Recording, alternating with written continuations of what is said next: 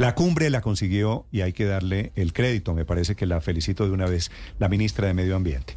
Ministra Susana Mohamed, bienvenida, muy buenos días. Hola, buenos días Néstor. Gracias por el ministra, espacio. Felicitaciones. Muchas gracias. A Dios lo que es de Dios y al César lo que es del César. Esto es un gran éxito. No pudimos conseguir los Panamericanos, pero usted pudo conseguir la cumbre COP16, ¿no? Pues sí, es ver la oportunidad y tomarla. Sí. Si usted hubiera sido la ministra de Deporte, creo que otro hubiera sido el destino de los Panamericanos. No me meto ahí. ahí dejo. ministra, bueno, eh, pasemos por ahí, ministra. Eh, es que se me sale a mí a la... Sí, eso veo.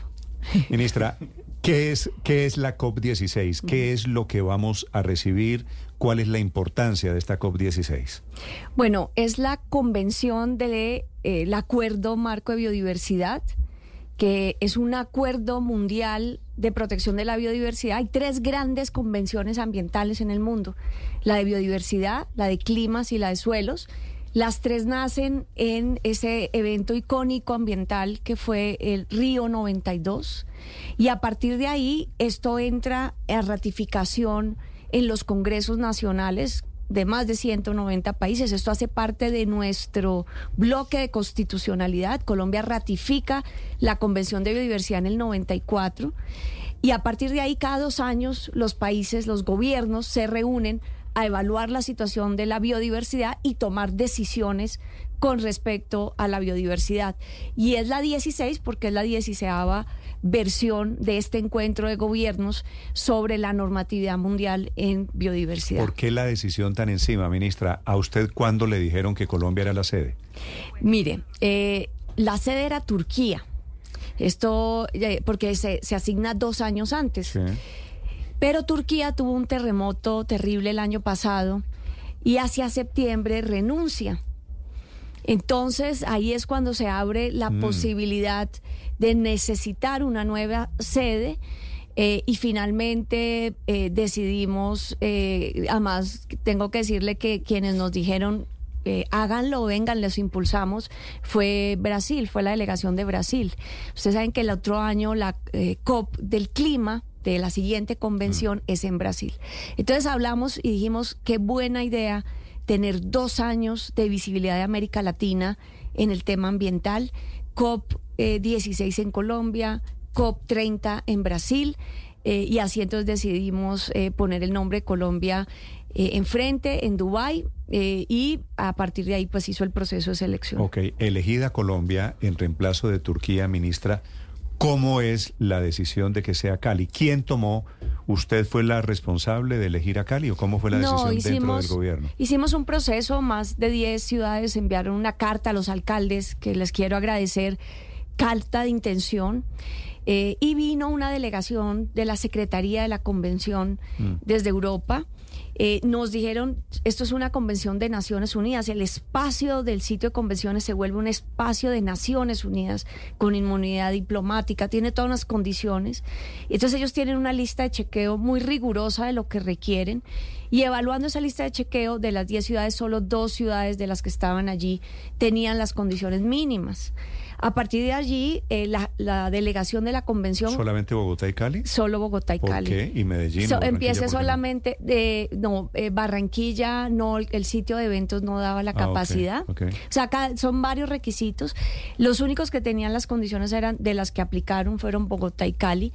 Entonces, con un equipo técnico de la Cancillería, el Ministerio de Ambiente y la Secretaría Técnica de la Convención. Mm fueron a visitar los centros de convenciones, fueron a reunirse con las alcaldías, se hizo una evaluación y el concepto final eh, de la Secretaría de la Convención fue las dos ciudades tienen la capacidad de definir, pues de ser sedes de la COP.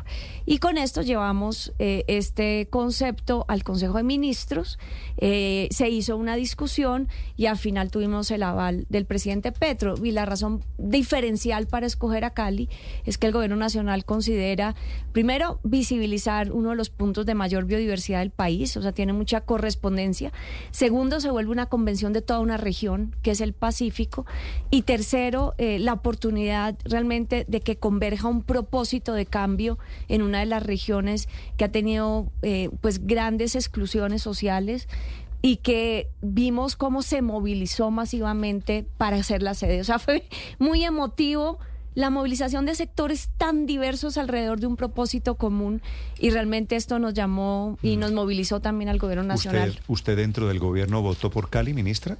Eso no fue como tanto de votación, sino de opiniones, pero yo sí quiero decir que sí puse de presente ese argumento de cuál sería el factor diferencial eh, y que sí veíamos que hacer esta convención en Cali podía tener una huella más profunda en el tiempo de oportunidad para una región eh, fundamental para el país, pero que creo que este impulso le puede dar una gran puede ser un gran catalizador de cambio. Mejor dicho, esto puede cambiarle la historia a Cali. Sí, eso es lo que vemos. Si, y, hubiera sido en Bogotá, de pronto esto no cambia la historia en Bogotá. Exacto. En Bogotá yo creo que hubiera sido excelente la infraestructura, la logística. La movilización también de la ciudadanía bogotana fue maravillosa y, la disposición del alcalde Carlos Fernando Galán, realmente el gobierno de Bogotá también lo puso todo. Fue muy bonito porque no solo ambas ciudades como gobiernos locales, sino sus sociedades se movilizaron para traer la COP.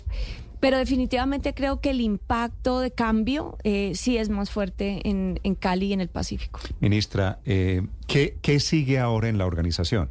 Dicho que estamos en plan de celebración, que creo que el gobierno acertó aquí, que hay que agradecerle al gobierno en esta oportunidad de haber conseguido la sede. ¿Qué sigue en la organización? Es decir, ya hoy nos termina el modo celebración. Total. Y ahora toca poner esto a, funcionar. ¿Qué van a hacer? ¿Quién lo va a hacer? Bueno, mañana eh, empieza el comité directivo de la convención, eh, que lo que hicimos fue un trabajo preparatorio durante todo enero con la Secretaría que está en Europa para ver cómo se han organizado estas convenciones previamente y vamos a asumir el mismo modo de organización que nos recomendaron. Va a haber un comité directivo en donde está el canciller, el Ministerio de Ambiente y el Ministerio de Industria, Comercio y Turismo y la ciudad sede. Y a partir de ahí, unos equipos de trabajo, hay un equipo que maneja todo el tema técnico de negociación de la presidencia de la COP, con una asesora de alto nivel para la negociación y unas personas de conocimiento de cada uno de los temas de muy alto perfil que van a ser parte de esa asesoría a la presidencia de la COP. Tenemos un equipo logístico que trabajará con la ciudad para todos los detalles rigurosos que hay que cumplir para una convención de tipo Naciones Unidas. Va a haber un equipo administrativo financiero, va a haber además un equipo de comunicación, porque esto no es una campaña de comunicación eh, nacional, sino mundial que tiene que lanzar Colombia alrededor de la COP.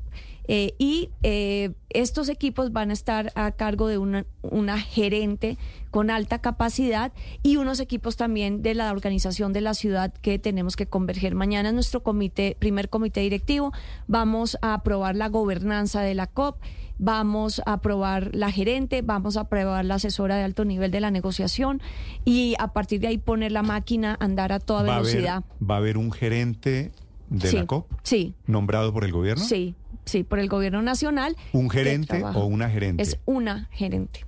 ¿Qué es quién? No le voy a dar el nombre que mañana lo aprueba el comité directivo, pero hemos escogido una persona con alta experiencia en precisamente organizar eventos de esta magnitud.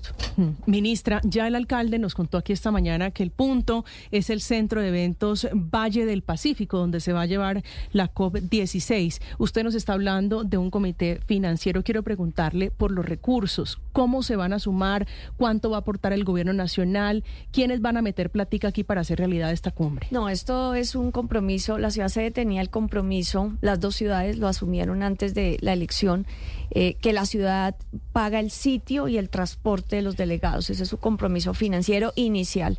Y el gobierno nacional paga todo lo demás. Tenemos que hacer un acuerdo de sede que se debe firmar en el mes de marzo, en donde ponemos dos millones de dólares el gobierno nacional para ese acuerdo sede. Y mañana también, y con la gerencia en las próximas dos semanas, ya escogiendo la ciudad específica, se aterrizan todos los otros costos eh, de la COP y va a salir parte del presupuesto general de la nación, pero también hay unos mecanismos de autofinanciación de la COP. Por ejemplo, eh, los stands que ponen los países en la COP eh, son pagados por los países. Bueno, eso hay unos mecanismos de financiación y tenemos una gran eh, contribución de la cooperación internacional, hay muchas ofertas de cooperación internacional para la cofinanciación. Entonces, es un plan de negocios de la COP que hay que montar con sus ingresos, egresos, pero el gobierno nacional eh, tiene disponible el presupuesto para la financiación. ¿Cuál es el tiempo máximo, ministra, para pagar esos dos millones de dólares? No hay un tiempo máximo, hay un tiempo más bien, sí, sí hay un tiempo máximo, máximo tres meses antes, pero nosotros esperamos poder eh, entre, en el mes de marzo ya haber cerrado el acuerdo sede. La gerente de la cumbre ministra es Janina. No, no. No, no se llama. No, yo no le voy a dar el nombre. Pero, no, solo quiero saber. No, porque qué tal que no me lo apruebe mañana el comité directivo y quedemos aquí graves. No se puede, no se espero que usted me confirme mañana. Sí, mañana le confirmo. Mire, hablamos con el alcalde de Cali, Alejandro Eder, hace unos minutos y dijo que uno de los asuntos más importantes para coordinar con el gobierno nacional es el de garantizar la seguridad a los asistentes a la cumbre.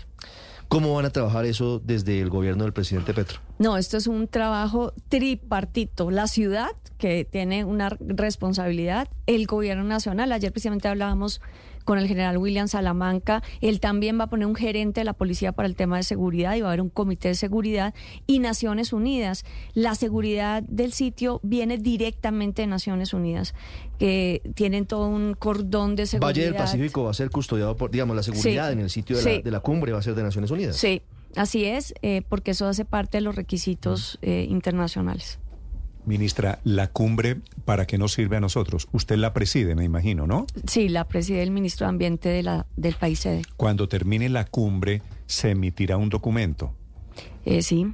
COP16, COP16 desde Cali, Colombia. ¿Eso qué mensaje debería tener al final alrededor del tema de fondo, que es el tema de la biodiversidad? Lo primero es una evaluación seria de cómo van los planes de acción de los países en el marco de las metas que se negociaron y acordaron hace dos años en Montreal. Y son metas de fondo muy importantes. Por ejemplo, el mundo se comprometió en la negociación a proteger 30% de toda la zona continental del mundo y 30% de todos los mares bajo figuras de áreas protegidas y conservación, para que la naturaleza tenga un espacio de conservación. Eh, se habla también eh, de la financiación. ¿Qué implica proteger la naturaleza y de dónde sale la financiación? Hay otro tema crítico que son el marco de beneficios para los países que tenemos la biodiversidad sobre el uso de esa biodiversidad en el sistema económico.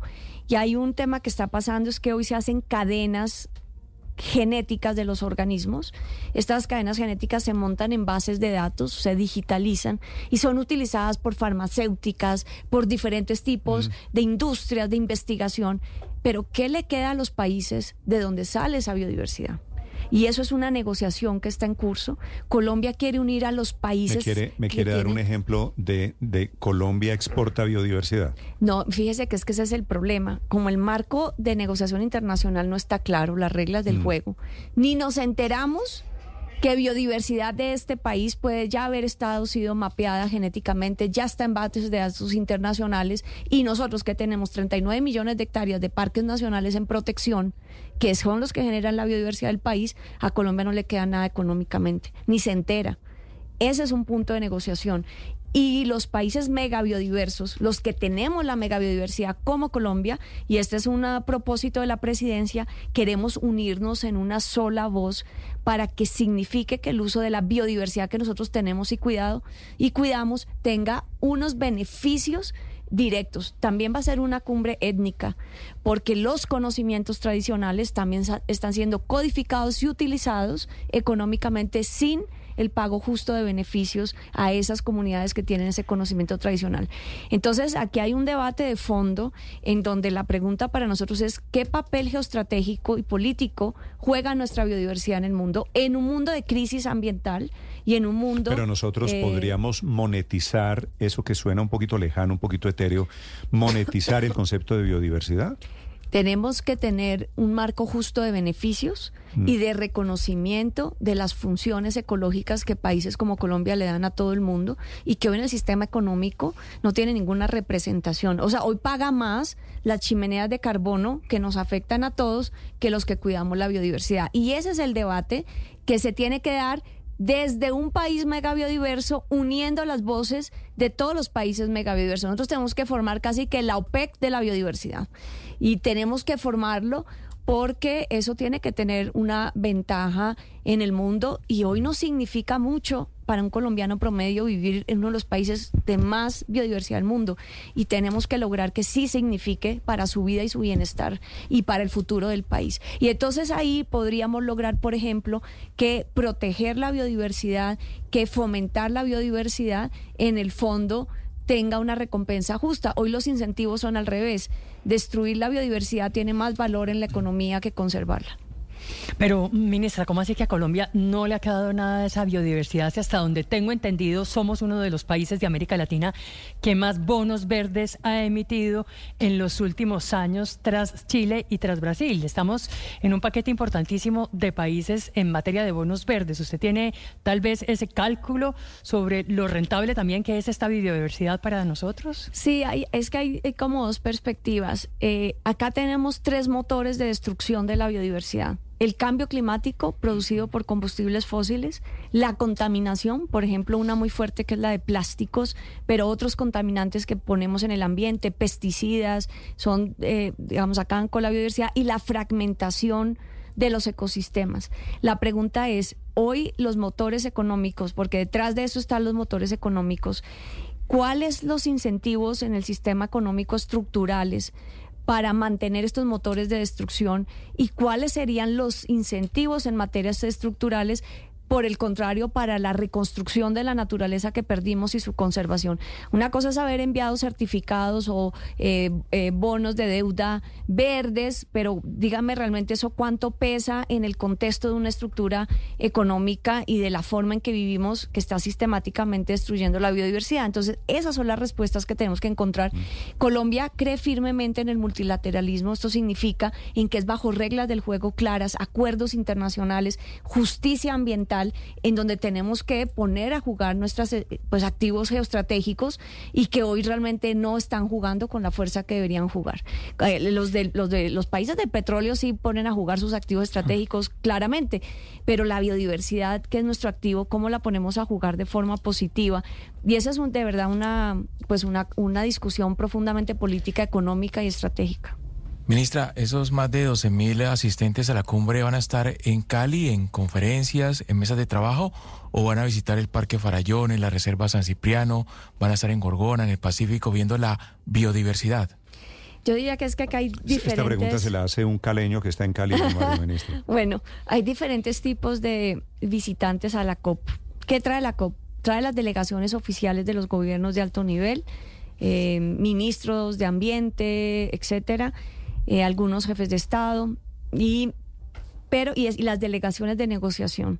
Esas son unas agendas intensísimas que son durante dos semanas de cerrar la negociación vamos a buscar con la Cancillería promover que vengan antes, uno o dos días antes, y tener a esas delegaciones de alto nivel mm. de gobiernos eh, la posibilidad de visitar la biodiversidad a diferentes puntos del país. Eso es un trabajo que queremos hacer. Pero además de eso viene sector productivo mundial, porque hay una gran discusión alrededor del sector productivo. Hay muchos foros paralelos que generan una gran afluencia de visitantes. Vienen, va a venir el mundo étnico mundial, los eh, pueblos indígenas del mundo. Van a venir organizaciones de activistas ambientales, las ONGs mundiales, la filantropía. Eh, va a venir eh, la juventud. Hay una gran movilización ambiental de la juventud. Entonces, estos 12 mil personas están distribuidas y allí va a haber una gran oportunidad eh, que la gente realmente visite la biodiversidad del Pacífico y ese es un plan estratégico con eh, todos los gobernadores del Pacífico y con eh, el alcalde de Cali para tener lista esa disponibilidad de que la gente vaya y visite la biodiversidad. A propósito de esa pregunta que le hace Hugo Mario en Cali, ministra, ¿qué va a hacer usted cuando diga, bueno, vamos a Gorgona? Con alguno irá a ir a Gorgona. Y le van a decir, venga, ministra, acláreme qué fue lo que ustedes hicieron en Gorgona que la volvieron ahora una base militar. ¿O qué? O, van a decir, ministra, ya que ustedes permitieron eh, el tema de los tiburones, vamos a comer aleta de tiburón a Buenaventura. Eh, esas, eso ese tema no suena un poquito paradójico en momentos en que Colombia va a ser un tema mundial de biodiversidad. Claro, como usted lo pone es totalmente paradójico, pero el problema es que esa no es la realidad. Entonces, lo primero que hay que decir es que en Gorgona lo que estamos haciendo es mejorar el parque nacional y fortalecer su gobernanza, fortalecer su infraestructura para aumentar la capacidad de protección ambiental. Recuerde que Gorgona es 95% marítimo, o sea, el parque, su área es mar y la isla solamente es el 1%. ¿Cómo Parques Nacionales controla y vigila 90% del Parque Nacional? Eh, el radar que vamos a poner allí y aumentar de 19 a 28 infantes de marina en la isla son un instrumento de parques nacionales para la conservación y la protección, precisamente para que esos barcos pesqueros, para que esa situación de narcotráfico que pasa en el Pacífico, pues no afecte la conservación. Y por otro lado, en el tema de las aletas de, tiburón, lo que se llama el aleteo está prohibido en Colombia, sigue prohibido. La pesca de tiburones sigue prohibida. Aquí lo que se está haciendo es regulando la captura incidental de las comunidades artesanales que esos pescadores artesanales ha visto las son de, ah no pero eso es ilegal eso es tráfico ilegal de fauna que además hace parte de lo que el gobierno nacional tiene que controlar en alta mar y que tiene que controlar con seguridad porque esos eh, barcos pesqueros ilegales que vienen a hacer ese aleteo para exportación ilegal, Pero los se necesita la interdicción. Los pescadores artesanales o incidentales o accidentales también pescan con fines comerciales. No, es, es diferente. Cuando hablamos de captura incidental, no es pesca dirigida. Una captura incidental es que el pescador va a pescar otras especies, mm. pero en el, proceso se mete ese tiburón. Y tradicionalmente las comunidades más vulnerables de pescadores artesanales del Pacífico, eh, lo que están haciendo es usando parte de eso para su seguridad alimentaria y su comercio local. Pero eso es muy diferente a un tráfico ilegal de exportación de aletas de tiburón. Hay que poner las cosas en proporción. Ahora, nos reunimos con los ambientalistas, con las organizaciones que trabajan en la protección de la biodiversidad del mar y llegamos a varios acuerdos eh, el viernes, el sábado pasado sobre el tema el trabajo continúa de mejorar las artes de pesca, tanto de industriales como de em, artesanales, para precisamente proteger la biodiversidad. Nos comprometimos a un programa de investigación y de monitoreo con las comunidades de la biodiversidad del el mar. Y tres, sí tenemos un problema de competencias en vigilancia del mar y en interdicción de esta pesca ilegal que nos comprometimos a trabajar. Entonces creo que el gobierno nacional, el propósito de esa resolución es acercar a las comunidades de pescadores para trabajar en programas de pesca sostenible. En ningún momento fomentar eh, esta extracción abusiva e ilegal de la biodiversidad y, sigue siendo ilegal. Entonces, yo creo que Colombia claramente puede decir que las medidas que está tomando, que tiene que complementar, que seguimos en diálogo, son medidas que están fortaleciendo la protección de la biodiversidad y no lo contrario. O sea, no vamos a llevar a los delegados internacionales a comer tiburón a Eso, es, eso está prohibido. Eh, no, no está prohibido. O sea, está prohibida la exportación y la pesca dirigida y el aleteo. Eso está prohibido. Eh, y lo que queremos es más bien una pesca sostenible. Y esa pesca sostenible pasa por un proceso de monitoreo ambiental de la situación de los bancos, la mejora de las artes de pesca, para lo cual hay que invertir. Eh, y por eso nos comprometimos a hacer esa inversión. Vale. Es la ministra de Medio Ambiente, la ministra Susana Mohamed, esta mañana hablando de Cali, del Pacífico, del gran evento, la COP16. Ministra, de nuevo, gracias y de nuevo felicitaciones. Gracias, Néstor y a Blue Radio por esta oportunidad.